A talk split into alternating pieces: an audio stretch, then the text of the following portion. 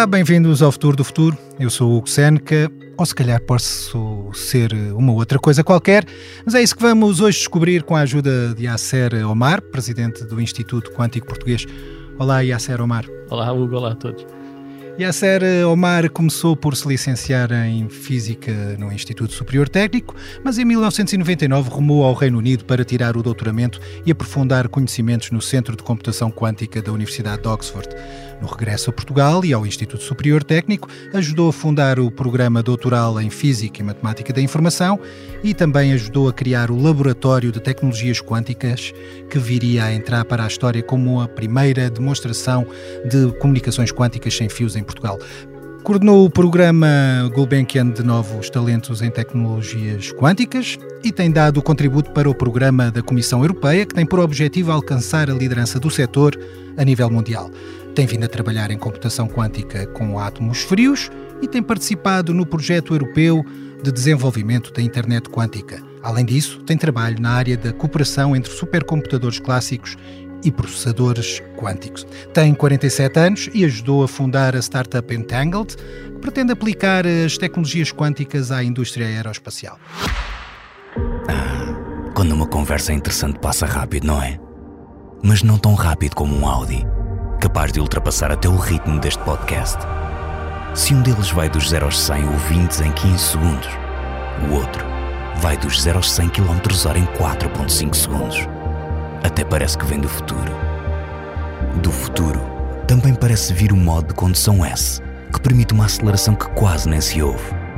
Ao contrário deste podcast, que se ouve um pouco por todo lado, tendo assim um excelente desempenho, como aquele que se sente com o sistema de tração 4 Digam lá que não apreciaram esta transição suave para falar destas tecnologias. Quase tão suave como a sensação de condução em moto desportivo. Bom, vamos acelerar para continuar a poder ouvir este episódio. Ou fazer antes outra coisa, como concluir que com a Audi, o futuro é uma atitude. Yasser Omar, obrigado por ter vindo aqui a estúdio para mais uma entrevista do podcast Futuro do Futuro. Primeira questão é também uma provocação.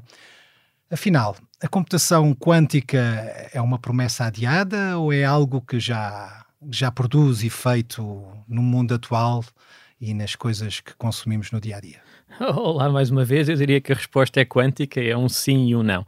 Um, portanto, a computação quântica existe no sentido em que temos não só um conhecimento teórico, uh, científico, mas também somos capazes de implementar uh, e desenvolver uh, os processadores quânticos. No entanto, para já são máquinas com muitas limitações, com pouca capacidade processamento, mas são máquinas que permitem uh, verificar que as ideias científicas estão corretas e agora é um desafio mais engenheiral, digamos, para tentar escalar estes protótipos uh, para máquinas com muita capacidade de processamento. Um, dito isto, já se conseguem um, fazer pequenas provas de conceito. O grande objetivo é uh, ter uma máquina que seja capaz de resolver problemas práticos, problemas com aplicação científica ou industrial ou societal, que um supercomputador clássico ainda não seja capaz de uh, resolver em tempo útil. A Google já conseguiu fazê-lo para um problema sem eh, aplicação, um problema meramente académico, foi em 2019, foi um marco histórico muito importante, era, era um, problema de amostragens de, de, um, de séries uh, aleatórias, portanto é um problema meramente académico que não tem aplicação prática e que de certa forma foi escolhido para uh, ter este, este resultado, para mostrar pela primeira vez na história da humanidade um, um, uma máquina de calcular Uh, baseada apenas nas leis da física, porque os computadores, no fundo, são máquinas de calcular, um, conseguiu ser mais rápida que o supercomputador clássico que existia na altura. Além da Google, uh, que referiu, uh, sei que há outras empresas que estão a trabalhar nesta área.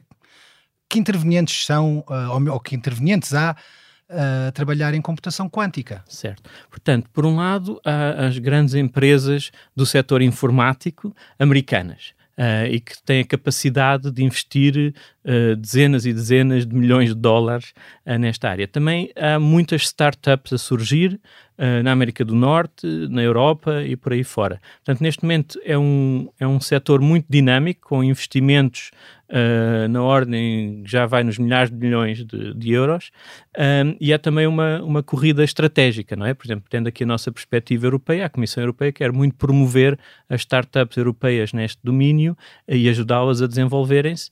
Um, para não ficarmos dependentes nesta tecnologia futurista, mais uma vez, um, uh, de outros países, de outras regiões do mundo e termos essa autonomia e essa vantagem competitiva quando fala das grandes gigantes de uhum. tecnologias, estamos a falar de uma Google, de uma IBM, de uma, uma Microsoft. Amazon, Intel, etc. Sim.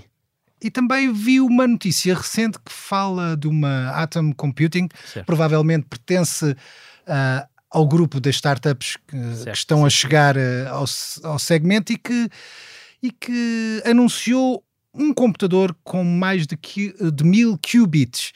Certo. O que é que isto significa ao certo? Certo. Um, significa um, um, passo, um desenvolvimento muito importante. Eu já vou explicar o que é um, um, bit quântico, em inglês quantum bit e abreviado qubit, mas, por exemplo, para ter noção, Uh, a experiência que a Google fez em 2019 foi, era, é um processador quântico com 72 bits quânticos. Na altura era a máquina mais sofisticada que havia e já era espantoso chegar uh, quase perto dos 100. Hoje em dia já vamos perto dos 1000. Ainda assim dá um longo caminho a percorrer até termos os milhares de milhões ou mais de bits quânticos que precisamos para uh, resolver problemas práticos quando fala de qubits, e agora entramos certo. numa área mesmo só para ninjas da ciência, não, não. Uh, estamos a falar de, do que é o certo, estamos a falar uh, de algo que é comparável a um bit na computação convencional? Antes de mais, isto não deve ser para ninjas da ciência, deve ser para todos e cabe a quem tem o conhecimento técnico encontrar as formas de o descodificar e de o transmitir. Portanto, nós vivemos na sociedade da informação, em particular da informação digital não é? Informação digital eh, eh, vem do facto de os nossos computadores, telemóveis, a internet, etc., transferir e processar informação que é toda codificada em sequências matematicamente de zeros e uns. Portanto, temos dígitos binários. Um, e, uh, no ponto de vista físico, isso significa passa corrente ou não passa corrente. Por exemplo, aqui no estúdio temos uma luz que está acesa ou que não está acesa. Não é? Uh, quando estamos à escala dos átomos e das partículas que constituem os átomos, estamos na escala da física quântica, que tem propriedades que são muito diferentes da escala da, da, das leis da física newtoniana, que muitos de nós aprendemos no liceu, um, e que são muito surpreendentes porque são diferentes das, das coisas que nós observamos à nossa escala, que são as leis de Newton. É? Uh, e um, um dos princípios surpreendentes e ainda não completamente compreendido da física quântica é o chamado princípio da sobreposição, que diz que um sistema físico pode estar em dois estados diferentes em simultâneo. Isto é tão absurdo como eu dizer que uma destas lâmpadas que está aqui no, no estúdio está acesa e apagada em simultâneo, que obviamente nós nunca vimos. Quer dizer, havia lá uma luz no técnico, uma lâmpada fluorescente que estava intermitente e, portanto, acendia apagava, acendia apagava, mas nunca estava simultaneamente acesa e apagada. Isto para nós não faz sentido, não é? E, e, e não temos uma explicação para esse princípio, por isso é um princípio da física quântica, mas aceitando esse princípio, temos uma teoria uh, muito poderosa, com cerca de 100 anos, um, que nos permite explicar uh, a ciência fundamental, incluindo a química, e que também permitiu uma série de desenvolvimentos tecnológicos no século XX, como o laser, a microeletrónica, etc., uh, que hoje em dia uh, são conhecimento científico e tecnológico que, que, faz parte da nossa qualidade de vida. E deixa-me ver se eu consigo acertar na razão porque a quântica tem tanto poder. É que ao conseguir sobrepor os dois estados, num só cálculo, ele, um computador consegue analisar ou chegar a dois resultados possíveis ou, do, ou pelo menos analisar duas hipóteses possíveis em simultâneo, Sim, ou não? É, é, isso, a ideia é essa, não é? é? é? de facto, imaginem que nós temos aqui uma conta muito complicada para fazer. Há contas que podem demorar com os computadores atuais, mais uma vez, eu olho para os computadores como uma máquina de calcular. Eu sei que as pessoas em casa olham para o computador como uma máquina onde podem fazer processamento de texto, ou escrever e-mails, ou aceder ao web, e com certeza, não é? Mas aqui, quando falamos em, em computadores, são máquinas de calcular. Máquinas de calcular muito sofisticadas que permitem fazer contas muito, muito avançadas, que permitem, por exemplo, ajudar-nos na previsão meteorológica. Não é? Uh, isso é feito por, por supercomputadores, ou encontrar novos fármacos para curar doenças, etc., encontrar novos materiais que pudesse, permitir desenvolver painéis fotovoltaicos mais uh, eficientes do ponto de vista energético. Muita dessa investigação hoje em dia, incluindo a nível da química, é feita por computador, já não é feita com tubos de ensaio a, misturar os elementos. E, portanto, ter, ter essa capacidade de cálculo é muito importante, tanto por razões científicas como por aplicações industriais, até questões de soberania e de aplicações societais, em particular agora com todas as questões de alterações climáticas, etc. E, portanto, imaginem que temos uma conta muito, muito difícil de fazer prever, prever uh, se vai chover daqui a uma semana ou não. Quando essas contas são muito complicadas, as equações são complexas, uma coisa que nós podemos fazer com os supercomputadores clássicos é dividir uma conta complicada num conjunto de contas mais simples. Um, mas depois temos que fazer essas contas mais simples todas em paralelo. Isso, no fundo, isso, os supercomputadores são isso. Um supercomputador são muitos, muitos, muitos computadores em paralelo, a trabalhar em paralelo.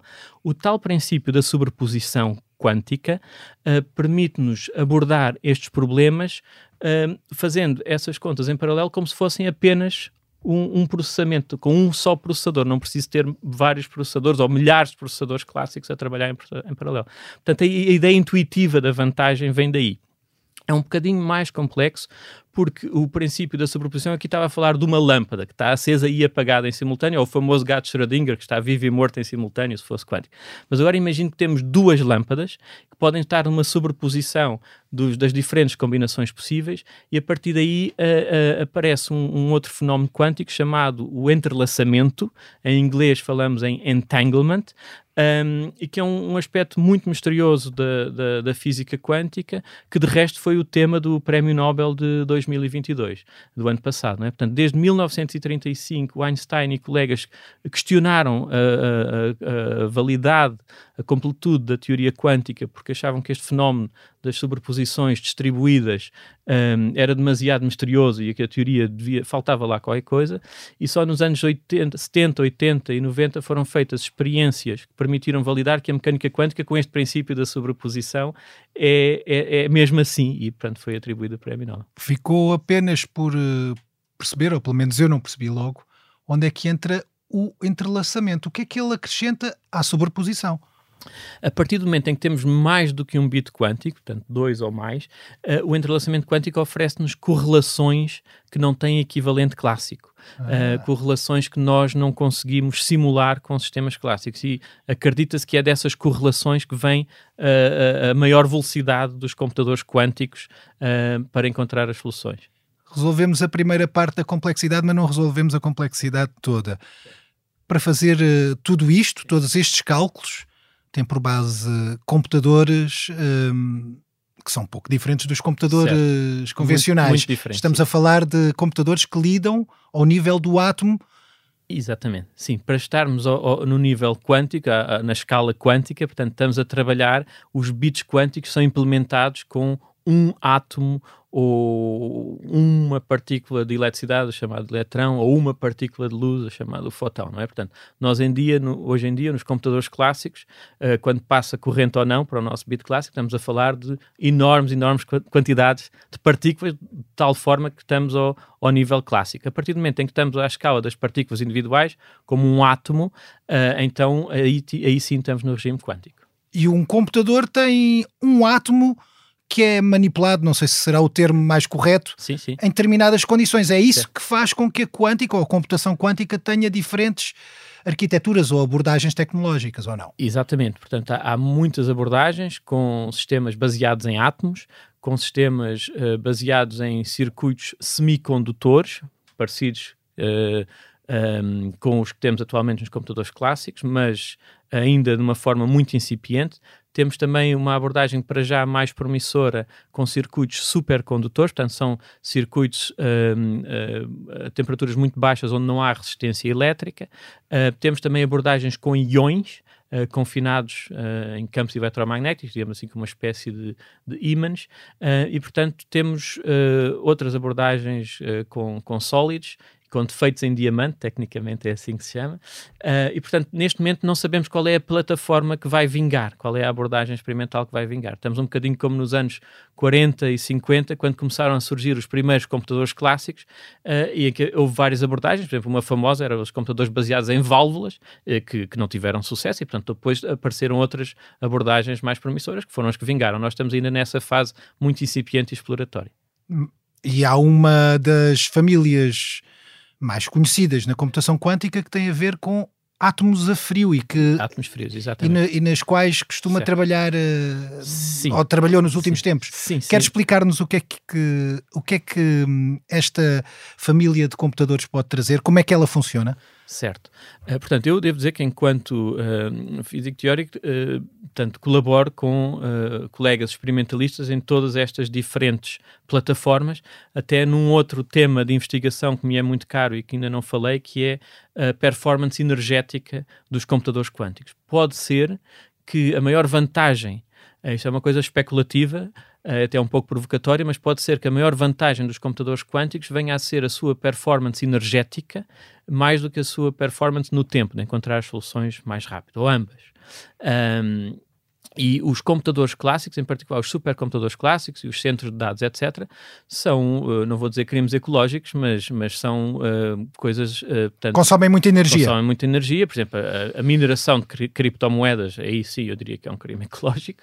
Um, e, e, portanto, acho que no ano 2021, salvo erro, a mineração de criptomoedas a nível mundial consumiu tanta energia como a Argentina durante um ano, um país de cerca de 60 milhões. E, portanto, acho que isto é um aspecto também muito interessante e este potencial está lá, mas são temas de investigação. E, portanto, também, também nesse âmbito eu colaboro com colegas que fazem estas implementações nas diferentes plataformas que eu falei, sejam atómicas, sejam eletrónicas, sejam fotónicas. No caso dos computadores quânticos baseados em átomos frios, uh, portanto, são átomos que Uh, para os conseguirmos manipular um a um, têm que estar não só sob vácuo, mas também a temperaturas muito próximas do zero absoluto, portanto, cerca de 273 graus uh, Celsius negativos. Um, Uh, e que conseguimos codificar um bit quântico em cada átomo e conseguimos manipulá-los. Uh, portanto, eles estão Uh, conseguimos criar assim um, um, cruza, um, feixes de laser cruzados que fazem assim uma espécie de caixa de ovos, está a imaginar uma caixa de ovos, e depois com outros lasers chamadas pinças ópticas uh, conseguimos manipular, é como mudar o, o, a posição dos ovos na caixa e conseguimos fazer a computação uh, mudando as posições dos átomos nessa, nessa espécie de caixa de odds óptica. E portanto é surpreendente como manipular coisas tão fundamentais como átomos pode ser uma forma de computação. Não é? Pode ser também uma revolução nos computadores, mas uh, algo me diz que se calhar ainda vamos ter que esperar eh, bastante para ter o primeiro telemóvel quântico. Telemóvel quântico, hoje para mim é quase ficção científica, eu diria, mas por, por que não? Por que não? Portanto, neste momento pensamos num, num. É verdade que um telemóvel, como nós temos hoje em dia, é um computador tem quatro ou oito, até os relógios, os smartwatches, têm quatro ou oito processadores. Portanto, o estado de miniaturização é tal que os computadores que nos anos 40 ou 50 uh, ocupavam um resto de chão de um edifício grande e tinham uma capacidade de cálculo muito limitada, hoje cabem no, no, num relógio de pulso eh, que tem uma capacidade de processamento, de cálculo muito, muito, muito maior. E, portanto, nós estamos como estávamos nos anos 40 ou 50 do século XX, onde seria inimaginável sequer um telemóvel ou um smartwatch. E, portanto, uh, para mim, eu diria que um, um, um telemóvel quântico para, para mim hoje parece tão incrível como pareceria um telemóvel clássico uh, nos anos 40 do século XX. Dito isto, há hoje em dia telemóveis à venda que usam tecnologias quânticas, em particular que usam um gerador de números aleatórios quântico. O, gerar números aleatórios é, uma, é necessário para ter boa privacidade nas comunicações. As comunicações dos telemóveis, mesmo daqueles que nós usamos no dia a dia, têm algum nível de cifra uh, para garantir que uh, não é qualquer pessoa com um equipamento tipo radioamador conseguia estar a ouvir todas as conversas. Um, e, portanto, para ter essas cifras clássicas, um, ter bons números aleatórios um, é, é, necessário. E os sistemas clássicos, os sistemas quânticos permitem uma aleatoriedade de certa forma melhor. Porque a, a, a verdadeira aleatoriedade vem da física quântica. É? Como é que eu gero um número aleatório? Posso tirar uma moeda ao ar e, portanto, sai cara ou croa. Isso é um bito clássico, não é? Cara ou croa, aceso ou apagado. Um, e, e, de facto, na prática, aquilo é, é bastante aleatório teoricamente, eu conhecendo as leis de Newton, se eu soubesse exatamente a massa e as dimensões da moeda, a impulsão que o meu dedo dá à moeda, o vento, a temperatura da sala ou do sítio onde eu estiver, teoricamente, eu conseguiria saber exatamente se vai cair cara ou coroa. Mas é tão, tão complexo e inacessível que na prática serve, pelo menos, para no futebol escolher a bola ao campo. Não é? Aceitamos que isso é suficientemente aleatório. Uh, claro que há sistemas mais sofisticados e gerar números aleatórios mesmo a nível clássico, eh, tem toda uma ciência e uma tecnologia. E as tecnologias quânticas permitem aleatoriedade ainda melhor e, portanto, já há microprocessadores do tamanho, uh, não sei, de, de, alguns milímetros quadrados que podem ser inseridos num telemóvel e os números quânticos e os números aleatórios que qualquer telemóvel utiliza, naquele caso, um, uh, eh, são, são gerados quanticamente. São gerados quanticamente, mas não está lá dentro um, um um sistema com uma temperatura de quase zero, não, não uh, de zero absoluto? Uma excelente pergunta. Não, são, são baseados em sistemas fotónicos e os, os fotões, as partículas de luz, uh, se as conseguirmos tratar individualmente, podemos trabalhar a temperatura ambiente sem necessidade de vácuo. E, por exemplo, depois se falarmos das comunicações uh, quânticas com satélites, etc., é, é, esse caso. Portanto, funciona à nossa temperatura ambiente e sem necessidade de vácuo. Vamos falar, sim senhor, das comunicações quânticas por satélite, mas primeiro vamos, vamos ouvir algo que o Acer Omar nos trouxe. É um, faz parte deste podcast do Futuro do Futuro e é um dos primeiros desafios uh, que vamos ter aqui sim nesta entrevista.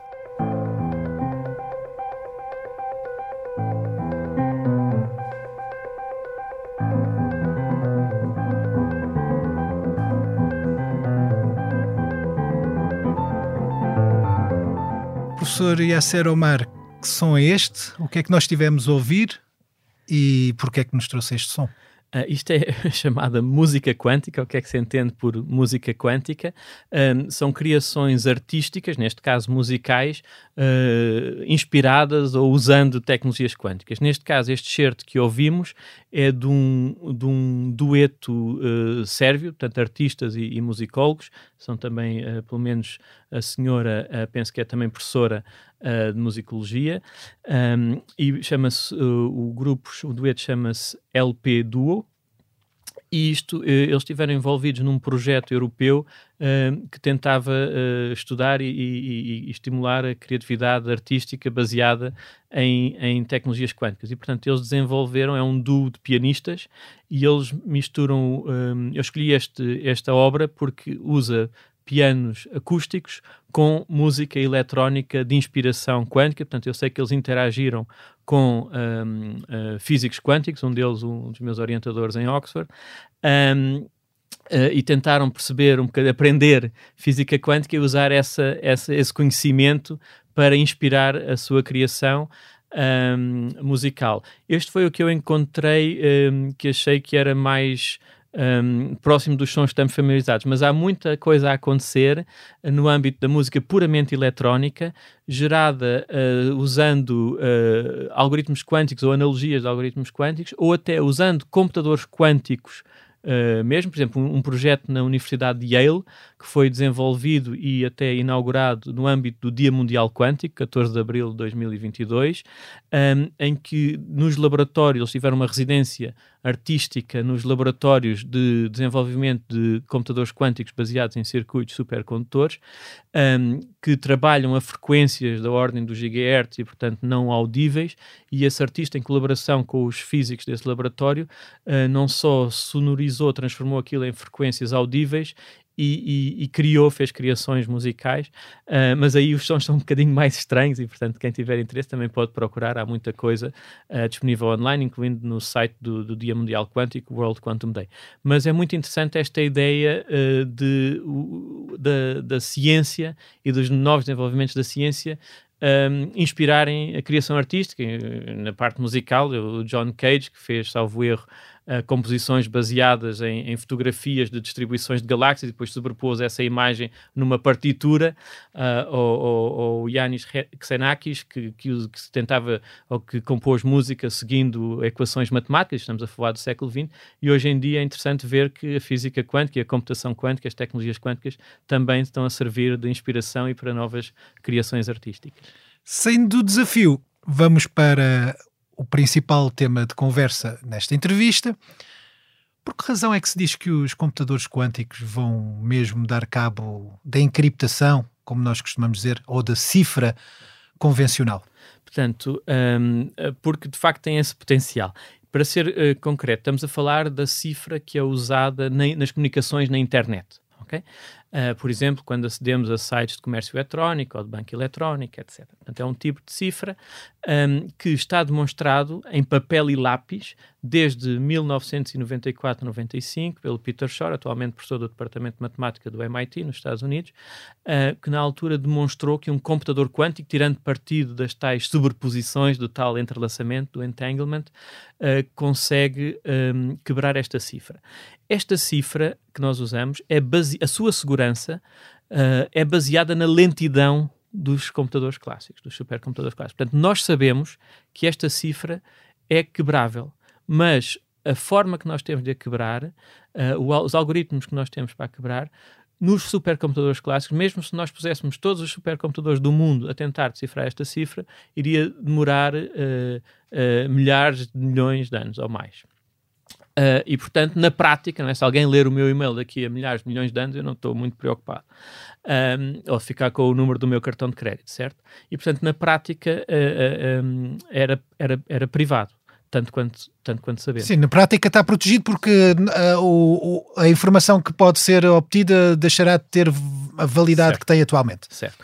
Pronto, uh, mas portanto, a, a, segurança é baseada na lentidão dos computadores. Se agora aparece um novo paradigma de computador, como o computador quântico, isso está em risco. E de facto, e isso está demonstrado matematicamente, o computador quântico, em vez de demorar a idade do universo a quebrar a cifra, se calhar demora um dia ou dois. E portanto, isso uh, uh, no dia em que acontecer, e não vai acontecer assim tão cedo, porque, como disse, o hardware ainda está numa fase muito incipiente, um, mas por outro lado, também não se vê nenhum obstáculo fundamental ao desenvolvimento do computador quântico e, portanto, no dia que isso acontecer, põe, eh, pronto, colapsaria a internet, não é? Eh, e, portanto, esses esse tipo de cifra já está a ser abandonado, porque uh, as agências de segurança de informação não podem viver sobre o risco uh, de uh, aparecer um computador quântico com capacidade para processar este tipo de problemas mais cedo do que esperado. É? Portanto, é um problema de geopolítica. Imagino. Também, sim imagino que as diferentes autoridades dos diferentes países queiram chegar primeiro a esta tecnologia e que não a queiram partilhar. Exatamente. É, é, muito surpreendente como é que uma tecnologia que, apesar de muito promissora, ainda está num estado muito incipiente, já tem todas estas uh, implicações geopolíticas. Por exemplo, os Estados Unidos estão a pôr restrições à exportação de processadores quânticos e de uma série de um, tecnologias à volta que são necessárias para, para o seu desenvolvimento. Apesar destas máquinas ainda serem extremamente incipientes e, e, e, não serem capazes de resolver problemas úteis, não é? E podem demorar anos ou décadas até atingirem, mas também pode ser mais rápido. E, portanto, eles não querem correr riscos. Isto, isto é, um, é um problema para a cooperação científica. Eh, porque mesmo entre a Europa e os Estados Unidos há algumas restrições, ou discutem-se algumas restrições a este tipo de exportações e colaborações, e isso acabará por ser também uma limitação ao desenvolvimento tecnológico. E, portanto, hum, hum, há este aspecto de soberania que está a interferir com o desenvolvimento científico e tecnológico. E é aí que entra a internet quântica europeia, estou, estou a dizer assim no, de forma simplificada. Esse é, esse é outro exemplo, não é? Portanto, há um projeto europeu uh, que, uh, que se chama Quantum Internet Alliance, do qual, uh, eu, no qual eu participo, enquanto membro do, do Instituto Português Quântico, que tenta desenvolver a primeira internet no mundo, mas a verdade é que, obviamente, por exemplo, nos Estados Unidos também lançaram, entretanto, o seu próprio projeto e noutras regiões do mundo certamente está a acontecer o mesmo. A ideia da internet quântica é ter uma rede quântica. E o que é que nós entendemos por ter uma rede quântica? É ter nós da rede e ligações que sejam quânticos. As ligações nós hoje em dia já temos, com algumas limitações de distância, mas já temos, não é? Podemos enviar partículas de luz por uma fibra óptica, aquelas fibras ópticas que já existem instaladas nas nossas cidades, nos nossos países, um, e, e enviar os bits quânticos baseados em partículas de luz. O que ainda é difícil é ter os nós da rede, portanto, os pontos de ligação entre os vários nós, um, porque isso implica ter alguma capacidade de processamento e de memória, e, portanto, no fundo, é quase tão difícil como fazer um computador quântico. Mas um, existem uma série de desenvolvimentos muito interessantes que já nos dão nós parcialmente quânticos. Portanto, a ideia da internet quântica não é substituir a internet clássica, é ser complementar e, no fundo, permite uh, ligar em rede as tecnologias quânticas, seja os computadores quânticos, seja fazer comunicações em rede quânticas, seja ligar sensores quânticos, portanto, sensores que têm um nível de precisão, de sensibilidade, passa a redundância, do que os sensores clássicos para detectar uh, sinais mais fracos, etc. E, portanto, ligados em rede podem ter maior nível de precisão. E, portanto, este é o grande desafio da, da internet quântica e é também outra, outra fonte de, uh, digamos, rivalidade. E, mas é um exemplo muito interessante porque a internet tem que ser multinacional, não é? Tem que ser intercontinental para existir pela sua própria natureza. Enquanto que a questão da computação quântica se podem pôr, uh, infelizmente, algumas restrições às exportações e à colaboração, que do ponto de vista da ciência e do centro Ou quebrar a internet em vários blocos. Certo, isso aí seria, seria, pronto, isso é uma questão mais política, mas, uh, por exemplo, nós estamos a organizar, por acaso, uh, uh, em breve, no, no, Instituto Português Quântico, uma workshop internacional que chamamos Ligações Quânticas Globais, Global Quantum Connections, que tem precisamente a, a, a, a debater esta questão, esta contradição entre, por um lado, serem uh, as tecnologias quânticas serem tecnologias de soberania, portanto, terem todas estas restrições e estas preocupações e estas proteções. Por outro lado, serem tecnologias da informação, Uh, que podem vir a ter um impacto muito substancial, até disruptivo, na nossa sociedade da informação e, portanto, criar grandes desigualdades no mundo, entre diferentes regiões do mundo e que também precisam de alguma regulação para não acontecer o que está a acontecer agora com a inteligência artificial, que está a evoluir muito mais rapidamente do que as preocupações deste género um, de não haver um fosso científico de conhecimento ou tecnológico entre diferentes regiões do mundo e criar mais desigualdade, ou dos aspectos regulatórios, e portanto está-se já a olhar para as tecnologias quânticas, apesar de ainda serem futuristas, tentar abordar já esses problemas para não, não, não abordá-los só quando já for um bocadinho tarde. Portanto, nós estamos a, a organizar uma workshop para tentar precisamente uh, confrontar essas duas visões e trazer uma série de stakeholders uh, internacionais para, para fazer esse debate. Portanto, é também uma das funções do Instituto Quântico Português tentar esses aspectos estratégicos e de políticas públicas e de impacto da sociedade que nós queremos debater. Mas só para terminar, a internet quântica, se não acontecer aquilo que o Hugo um, põe, põe em cima da mesa, e pode, pode acontecer, que é ser por blocos, a internet quântica pode ser uma forma de criar essas ligações e, portanto, é um aspecto que nós estamos precisamente a querer explorar. Há aqui sim um dado, penso que se justifica clarificar, e que tem a ver com uma internet quântica que tem a ver com a que está relacionada com, com a infraestrutura, com a rede. Exatamente. E por outro lado também se chama quântica a cifra, ou melhor, cifra pós-quântica, que também garante uma proteção uh, às comunicações. Ou será Mais que eu estou a, a, confundir os dois? Não, não, está a confundir, não está a confundir, mas o, o, o nome que foi escolhido, uh, um dos nomes que falou, uh, de facto cria essa confusão e, portanto, é normal ter essa confusão e é muito comum. Portanto, de facto, o que estamos a dizer é os computadores quânticos põem em causa a cifra uh, da, que é usada na internet. E, portanto, as agências de segurança da informação estão já a abandonar esta cifra e a procurar alternativas. Uma das alternativas são outras cifras, compre cifras completamente clássicas, que não têm nada de quântico, uh, que estão baseadas noutros, noutros paradigmas matemáticos, diferentes da atual, que sejam robustas ao, ao ataque de um futuro computador quântico. Quando a máquina existir, este paradigma de cifra clássica uh, seria robusto ao, ao, poder computacional da, da, da, máquina quântica. Portanto, para clarificar, uma coisa é a rede quântica, outra coisa é a proteção contra os computadores quânticos. Certo, pronto. Portanto, hoje em dia nós não temos computadores quânticos, mas eles vêm aí. Não temos internet quântica, mas estamos a desenvolvê-la. Mas mais no curto prazo, podemos encontrar soluções completamente clássicas para usar na internet clássica, eh, baseadas em novos paradigmas matemáticos uh, que nos permitem ter cifras que mesmo um computador quântico não pode atacar. E isso, houve um concurso internacional, uh, em particular fomentado pelo NIST, o National Institute for Standards and Technology, portanto, no fundo, a organização nacional americana que define uma série de padrões, incluindo meteorológicos, mas aqui padrões de segurança e que depois são seguidos não só nos Estados Unidos, como uma série de outros países. E, portanto, eles já tiveram, já anunciaram alguns vencedores deste concurso no, mais cedo este ano e, passado pouco tempo, essas cifras foram quebradas, agora lançaram outras e, portanto, estas questões da cifra são quebrados por computadores clássicos, portanto, nem falar do computador quântico. Não é muito animador. Não. E, portanto, isto é um, um tema muito interessante para quem faz investigação científica. É, uma, é um período muito interessante porque estamos aqui num período de incerteza qual é a tecnologia que vai vingar, uh, mas obviamente para as agências de segurança e de soberania isto é um período uh, uh, mais de maior ansiedade porque têm que encontrar outras soluções. Mas, portanto, uma solução é substituir a atual cifra da internet por cifras igualmente clássicas, mas baseado noutros paradigmas. Isso chama-se criptografia pós-quântica, mas não tem nada de quântico e vem daí a confusão. Outra alternativa é usar os bits quânticos para fazer comunicações cifradas. Isso é uma ideia muito interessante, um, em particular depois de conseguir fazer em rede.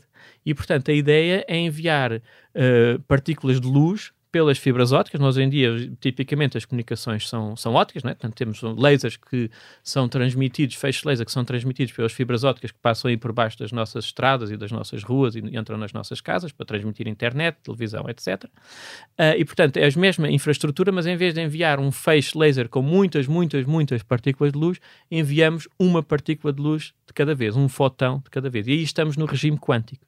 E a partir do momento em que estamos no regime quântico, um, as propriedades da mecânica quântica, em particular da sobreposição que falámos, das correlações quânticas, o tal entrelaçamento, o entanglement, e da aleatoriedade associada à observação de sistemas quânticos, podem nos dar um novo paradigma de comunicações seguras que teoricamente são invioláveis, uh, porque uh, para as violar seria necessário violar as leis da física. Portanto, isso é uma outra área de desenvolvimento que são as redes de comunicações quânticas, da qual a internet quântica será depois uh, uma forma de, de implementar. Mas para já, mesmo com as, antes de termos a internet quântica, já se conseguem fazer algumas implementações. Vamos de seguida para um segundo desafio que tem certo. a ver com uma imagem que costumamos pedir aos nossos entrevistados. Professor Yasser Omar, que imagem é esta? O que é que, o que, é que está a ver e o que é que nos certo. pode dizer que tem esta imagem? Certo. Isto é, uma, é um, um telescópio a apontar para o céu uh, e para ilustrar as comunicações quânticas por satélite. Um, tem a ver com uma experiência que fizemos no técnico uh, em 2019, uh, que foi a primeira transmissão, a uh, distribuição de chave quântica que fizemos entre as duas torres do técnico um, e também com um projeto a que estou associado, que foi o lançamento de uma startup portuguesa uh, chamada Entanglement, Entangled, um, com colegas da área da indústria aeroespacial e que uh, penso que é a primeira startup portuguesa de base tecnológica no domínio das tecnologias quânticas. E o que é que faz essa startup? O que é que ela pretende fazer? Uh, pretende desenvolver uh, tecnologia e equipamento que permita uh, fazer comunicações quânticas por satélite. Porque é que isto é importante para Portugal? Nós já conseguimos fazer um, comunicações cifradas quanticamente um, seja baseado em espaço livre, seja baseado um, em fibras ópticas. Nas fibras ópticas há algumas limitações um, e na distância, o alcance, estamos a falar de cerca de 100 km, números redondos, se bem que algumas experiências em algumas condições especiais conseguem ir já várias centenas de quilómetros. Mas para a infraestrutura que nós temos, nós no mundo em geral, de fibra óptica e para as tecnologias atualmente que nós temos, estamos a falar de a ordem dos 100 km. Isto permite fazer uma rede metropolitana ou até entre cidades próximas, mas obviamente não permite fazer um, comunicações internacionais. Um, e, portanto, a forma de ir a longa distância é de 100 em 100 km, o bit quântico é transformado em bit clássico e é reemitido como bit quântico. Portanto, tem uma série de estafetas. Uma conversão e uma reconversão Exatamente, uma série de esta estações, estafetas que nós chamamos os nós em que confiamos. Uh, em inglês, trusted nodes. Uh, ora, e temos que confiar nesse nós. E, portanto, se for uh, dentro da nossa infraestrutura, no nosso país, garantido pelas nossas entidades de soberania, ou dentro de uma rede privada de uma empresa que possa garantir, funciona. Mas a nível internacional, obviamente, isso não é possível. Então, quais são as alternativas? Por um lado, é esses nós de comunicação serem quânticos, e será a internet quântica em que estamos a trabalhar. Mas, como disse, isso é quase tão difícil como desenvolver um computador quântico e pode demorar ainda muitos anos. A alternativa, e isso já foi feito pela China em 2016, portanto já há bastante tempo, é, é fazer as comunicações quânticas, em vez de ser por fibra óptica, pelo espaço, pelo ar, digamos assim. E em 2016 eles lançaram um satélite, o primeiro satélite de comunicações quânticas, chamado Missius, e oficialmente o único satélite que, em órbita que, que, faz comunicações quânticas, e conseguiram fazer comunicações quânticas cifradas entre a Academia das Ciências Austríaca, em Viena, e a Academia das Ciências Chinesa, em, em Pequim.